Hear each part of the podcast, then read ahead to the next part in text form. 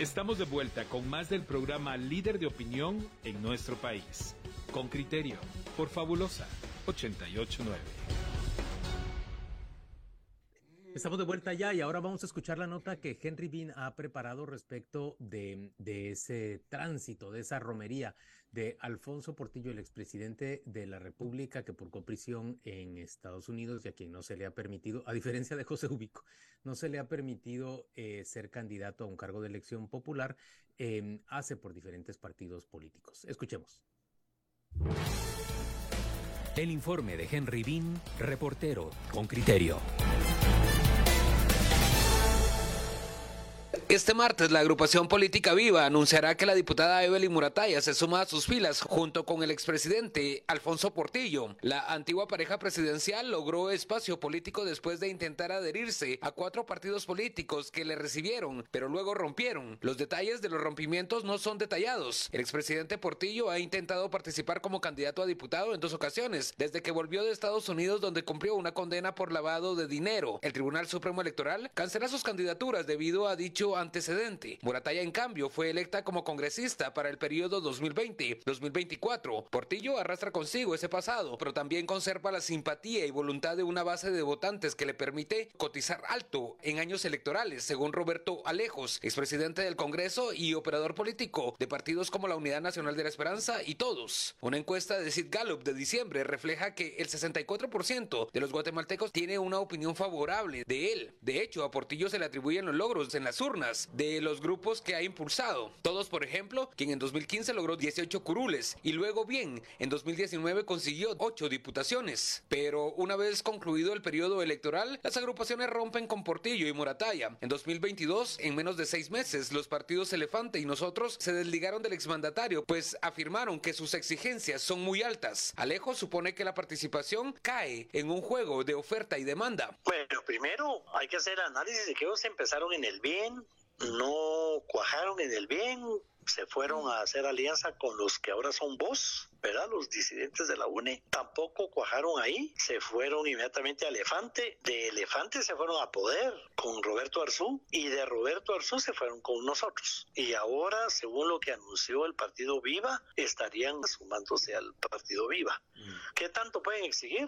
Cualquier cantidad de cosas, porque una personalidad como Alfonso Portillo, que ya fue presidente de la República, y una diputada que está, digamos, entre las primeras tres, cuatro más populares del Congreso, según las encuestas, pues querrán helicóptero para la campaña, todo el tema de movilización, de, querrán que se les cubran sus gastos de campaña y de qué va a vivir el, el expresidente, el presidente Portillo, eh, si se va a dedicar a la campaña. Este reportero llamó y escribió un mensaje mensajes a Portillo, pero no respondió. En un comunicado difundido el domingo, el partido Nosotros señala que la diputada Morataya tuvo más exigencias de las acordadas, las cuales no concedieron. Con criterio llamó a los números de la sede de Nosotros, pero no respondieron. Morataya explica que exigieron depurar candidaturas cuestionadas sin aportar nombres. Nosotros lo que queremos con el presidente Portillo, sí, es una exigencia de corrección, que eh, se apoyen perfiles para el Congreso de la República, para alcaldías, que mm, la población se sienta confiada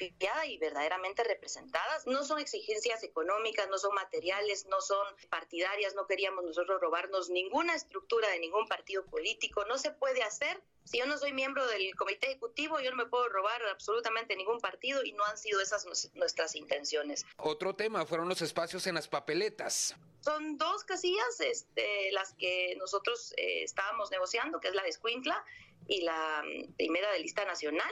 No estamos de partido en partido porque queramos tener el placer de andar este, como tránsfugas de un partido a otro, no. Queremos conocer las bases desde adentro de un partido político para que no nos engañen ni a nosotros ni engañen a la población. Creo que están jugando muchísimo con, con nuestro país porque muchos partidos nuevos con prácticas viejas. Portillo cumplió 71 años y en la última década su popularidad se mantiene por arriba de 60 puntos, pero ni él ni Morataya apuestan a construir un partido político desde sus bases, sino más bien en cada proceso buscan una agrupación como vehículo electoral a lejos. Y por eso es que él puede, como un producto que se vende bien en el mercado, sus exigencias son más grandes que un producto que no se vende. Mm. Y en este caso, digamos que es Alfonso Portillo el que, el que respalda la candidatura de, de Evelyn y ellos como binomio, por decirlo de alguna manera, es el expresidente Portillo con su ex primera dama. Entonces van juntos, aunque él no sea candidato, pero lo que él está vendiendo es a su alumna, a su compañera, a la que hizo gobierno con él, a la que hizo la obra social. Se venden en pareja. Viva es una organización política de corte conservador fundada desde 2007 con un desempeño modesto en las elecciones presidenciales. Su bancada actual suma siete diputados cruciales en la alianza oficialista. Henry Vin, Radio con Criterio. Muy bien, ahí están ya las, la, nota que nos ha presentado Henry Bean y ahora le damos paso a Celia Luna, quien es politóloga y es investigadora, para comentar sobre este tema. Bienvenida Celia, gracias por acompañarnos. Hola Juan Luis, bien, buenos días.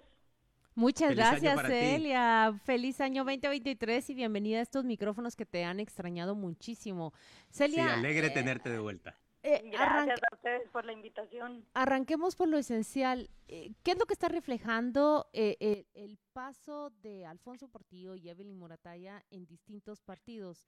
en esta ocasión fueron cuatro, pero si retrocedemos ocho años o dos procesos electorales atrás, arrancó con todos, luego fue bien y ahora nos encontramos frente a estos hechos. Prácticamente seis partidos ese es el signo, pero ¿qué refleja? Bueno, eh, justamente es que el problema no es la figura, en este caso del expresidente Alfonso Portillo, sino la necesidad de fortalecimiento institucional que tienen los partidos políticos en Guatemala, que es pues algo que se ha discutido durante tal vez los 30 años que llevamos de, periodo democrático en el país. Em, es esta es esta verdadera representación de la que habla la diputada Evelyn Morataya, que no necesariamente se va a ver reflejada de inmediato cuando se depuren, entre comillas, esas listas de, candidatos y de candidatas a diputaciones, a la presidencia y vicepresidencia, incluso a las corporaciones municipales, sino que pasa por un fortalecimiento de un mediano a un largo plazo de los partidos políticos, ¿verdad? De, de incluso de tener mecanismos de reconciliación de diferencias, porque por esas mismas diferencias es que es tan fácil, yo me meto a un partido político, no estoy de acuerdo con una decisión, dos decisiones que se toman, y entonces la forma más fácil que yo veo de seguir participando en política es salirme del partido y meterme a otro. Ahora bien, eh, también necesitamos criterios más fuertes por parte de los magistrados del Tribunal Supremo Electoral y del mismo registrador de ciudadanos porque ya hay una normativa que se introdujo en 2016 con las últimas reformas que se hicieron a la ley electoral y de, y de partidos políticos que prohíbe, por así decirlo, el transfugismo y lo prohíbe de, de dos formas. Una es a los digamos que se le prohíbe a los diputados, en este caso, renunciar al partido político por el cual... Dentro del Congreso, dentro del Congreso. y el disuasivo es que ya no pueden tener una representación en comisiones del Congreso de la República que es y de la Junta Directiva que es algo que sí tiene peso para los diputados. En este caso en este caso para para pero no lo no lo prohíbe fuera de el Congreso. Fuera del Congreso no digamos que esos son los grises que tiene la ley, que por lo mismo debe haber criterios unificados de parte de los magistrados del Tribunal Supremo Electoral, porque también hay otros hay otros artículos, digamos, que podrían frenar eh, u, otras prohibiciones, en este caso serían más de corte constitucional, que justamente eh, Henry lo mencionaba, ¿verdad? Hay otros, hay otros actores políticos otros diputados que a los que no se les ha permitido participar y en el caso de Alfonso Portillo eh, perdón, que sí se les ha permitido participar y en el caso de Alfonso Portillo no. Entonces, esos criterios sí. deberían estar unificados para que no sea una decisión antojadiza, sino que pues todos pasen por los mismos por los mismos eh, por los mismos criterios, ¿verdad? Eh, Celia, yo creo que esto es más grave de lo que estamos hablando, mucho más grave. Eh, eh, Alfonso Portillo, mm, las elecciones pasadas se acerca a Andrea Villagrán y a Evelyn Moratalla, pero él, él no forma parte de nada, él no es nada. Eh, la pregunta es, dos diputadas que ingresan, ¿hasta dónde, perdón por la expresión, le sirven? Ahora el señor Alfonso Portillo, que no se va a presentar a nada, es que estamos prestando atención al señor Portillo pero no estamos prestando atención a los atláteres que ingresa en el Congreso el señor Portillo. Ahora vemos Evelyn Moratalla que, que la impulsa Portillo otra vez. Pero la que vamos a votar, se va, o quien se va a votar es Evelyn Moratalla, igual que la otra vez se votó Andrea Villagrán y Evelyn Moratalla, que estaban cerca. La pregunta de esencia es, aquí lo que estamos es frente a un manipulador del sistema democrático, y hay que decirlo como es, que ingresa diputados en el Congreso para luego manejarlo, porque si no, no tiene ningún sentido. Si, si, si estas dos diputadas no hubiesen necesitado de la cercanía al señor Portillo, no lo habrían, igual que el diputado Martínez, que no sé quién es, no, acude al señor Portillo. Eh, o sea, estamos atendiendo a algo más grave, que va a pasar también con Valdizón, con sus hijos y con más cosas. ¿Hasta dónde se, evidencia realmente el problema? Es un manipulador de diputados, y hay que ponerlo, y diputados que se dejan manipular, perdón. Eh, eh, en esa reflexión que he hecho, ¿qué, qué te cabe decir? Sí, por lo mismo es que les digo, no, en este caso estamos hablando de Portillo, pero él solo es una figura que ha entrado a valerse de esos grises que hay en la ley. E incluso de esos, sí, de esas manipulaciones, estaría de acuerdo que se ha hecho de la ley electoral, del sistema de partidos, entonces ahí es en donde nosotros tenemos que enfocarnos a pensar y a plantear propuestas de cómo fortalecer la normativa que ya tenemos porque pues es, lamentablemente es lo que hay. Se ha tratado de fortalecer, sí, pero em, se ha fortalecido en algunos aspectos y se han dejado de lado algunos otros, como justamente la, la cómo vamos a nosotros a construir nuestros partidos políticos, ¿verdad? quiénes vamos a permitir también que estén detrás de los partidos políticos y por supuesto la, la cuestión de las candidaturas, ¿verdad? Creo yo que esa ha sido este es, mejor dicho, el gran pendiente en cuanto a reformas a la ley electoral y de partidos políticos y, por supuesto, tener de, referencia también que al fortalecer la ley electoral y de partidos políticos, también tenemos que eh, fortalecer al Tribunal Supremo Electoral, ¿verdad? Porque pues Celia, Celia, yo, yo en realidad lo que pienso es que, a ver, por supuesto que es cuestionable que un expresidente con ascendiente sobre la, sobre la población ande en peregrinación de, partido en partido buscando cobijo para diputadas que él quiere promover a, la curul. Por cierto, como decía Roberto Alejos en la nota, eh, diputadas bien vistas como Evelyn Morataya. Pero en fin, es, es digamos una disfuncionalidad, es algo poco deseable del sistema. Pero, pero si somos honestos, ¿qué es deseable de este sistema nuestro? Hace dos días tuvimos a, a, a Manuel Conde siendo proclamado por el partido oficial con un gasto, un dispendio de fondos. Por favor, es, es, es que es cuestionable desde todo punto de vista, con, con los ministros de gobierno llegando en helicóptero, con carros oficiales utilizados, con la Policía Nacional eh, aceptando, eh, ofreciéndole seguridad al, al entorno. Eh, sabemos claramente que más de 100 alcaldes migraron de partido hacia el partido oficial a cambio de los fondos públicos que se puso a su servicio. Se promovió una mejora en un cambio en la ley de compras para que pudieran tener más discrecionalidad los alcaldes a la hora de gastar y se les prorrogó el periodo de gasto de esos fondos. O sea, toda esta clase de cosas que estoy mencionando existen en nuestro país y pretendemos que por esa vía vamos a construir un sistema de partidos políticos que sea, digamos, eh, respetable y representativo del interés ciudadano. Por supuesto que no lo van a hacer. Van a ser exclusivamente partidos que se representan, que representan solo a sus cúpulas y que solo promueven los intereses de sus cúpulas de echar mano de, los fondos públicos. Yo hasta estoy pensando ahora tan oportuna la, la, libertad o la prisión domiciliar para el señor Valdizón, quien no ha sido vencido en ningún juicio en Guatemala no tendría impedimento para ser candidato a cualquier cargo de elección popular. ¿Por qué habría de tenerlo? Es que es muy disfuncional todo nuestro sistema político y toda nuestra pretendida democracia. ¿Qué pensás de esto que te digo, Celia? Por eso les digo que es muy difícil hablar de, bueno, yo voy a pedir una depuración de candidaturas y automáticamente la representación va a mejorar o va a haber representación de la ciudadanía. Esto no es así. Digamos que nosotros lo que podemos hacer por medio de leyes electorales es mejorar la forma, las formas, digamos, en las que se llega a esas curules. Pero mejorar la calidad de la representación como tal, por eso les digo que eso incluso no. se trata de un mediano plazo, eso va más en un largo plazo. Claro, y no tiene va. que ver con otros aspectos como la educación, la educación cívica, la educación sí. política, la educación básica. Te entiendo que eso no va a ocurrir, eso, eso no va a ocurrir de manera automática eh, por, por, un decreto.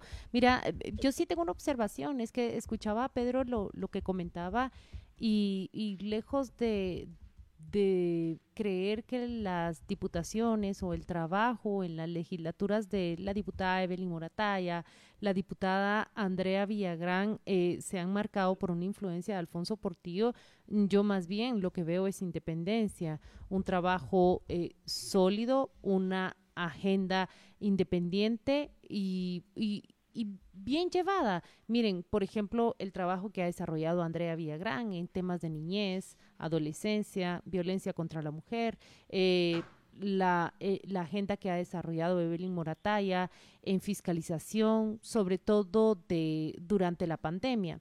Dicho esto, no puedo dejar de ver cuál es el problema o, o, o, la raíz de lo que nosotros vemos. Alfonso Portillo inicia su, su vida política en la democracia cristiana, pero creo que antes eh, participó en otro partido de democracia cristiana, salta al FRG y luego pues un, una década de acusaciones, él es vencido en juicio en Estados Unidos, regresa y son al menos seis agrupaciones en este camino. No hay un proyecto político que, que se construya, no hay un partido político no lo voy a decir propio, ¿verdad? Porque no le debiese pertenecer a él, sino ese ejercicio real político del que habla Celia. No va a ocurrir por decreto, pero se tiene que empezar pues picando piedra. ¿No es ese uno de los problemas eh, frente a los que está eh, Alfonso Portillo? Sí, definitivamente. Por eso les menciono que al final, pues la figura que estamos analizando hoy es, es Portillo eh, pero yo también vería otro problema para las diputadas y es que si sí se si sí se llega a dar digamos esta unificación de criterios entre magistrados del Tribunal Supremo Electoral y el registrado de ciudadanos pues es que ellas por la misma práctica de transfugismo y por lo mismo que hemos eh, hemos visto todos los males de nuestro sistema en el transfugismo, ellas tampoco podrían reelegirse porque tienen esa prohibición de, de, renunciar al partido político, no tendrían esa representación dentro del Congreso de la República y también tiene la prohibición, el que sea que vaya a ser, porque de aquí pueden venir ocho partidos más, por lo menos eh, el partido que las vaya a recibir tiene esa prohibición de aceptarlas en sus filas. Entonces, por eso les digo que ese es el problema. El problema es que no tenemos mecanismos de resolución de conflictos dentro de los partidos políticos y lo vemos en la mayoría, desde Semilla, desde Bien, eh, todos, que son los partidos de donde salieron Evelyn y, y, Andrea en su momento, lo hemos visto también en el extinto encuentro por Guatemala, eh, lo hemos visto también en Winac, entonces sí es, es esa falta de ese fortalecimiento, porque al final son, son cuestiones y procesos democráticos, entonces lo que decimos es, si nuestras máximas, entre comillas, instituciones democráticas, que son los partidos políticos en este caso, no son democráticos ellos mismos en sus, en sus prácticas, eh, estamos esperando, no sé, peras del olmo, ¿verdad? Entonces, sí es en, esa, en ese fortalecimiento de los partidos políticos en el que, si me preguntan, yo creo, nos deberíamos de centrar, que eso requiere, como les digo también, un fortalecimiento de la ley electoral y de partidos políticos, pero no solamente de lo que está escrito, sino también de las autoridades que al final tienen la responsabilidad de poner en práctica esa ley. Y pues también sabemos que el sistema está viciado desde el momento que los mismos diputados aprueban la ley electoral y de partidos políticos por ser una ley que tiene que pasar por el Congreso, que posteriormente tiene que irse a la Corte de Constitucionalidad. Eh, son ellos mismos quienes están sujetos a esa ley, quienes la aprueban o quienes deciden que no va. Lo que Muy hemos bien, visto, naturalmente quitan las cuestiones que no les conviene y pues los magistrados están sujetos también a los diputados que los eligen para los seis años de magistratura en el Tribunal Supremo Electoral. Muy bien, Celia, te agradecemos mucho que, que, estés hoy con nosotros en Radio con Criterio y nos alegra enormemente tu, tu reaparecimiento. Eh, feliz año. A para ti. Muchas gracias por la invitación. Gracias.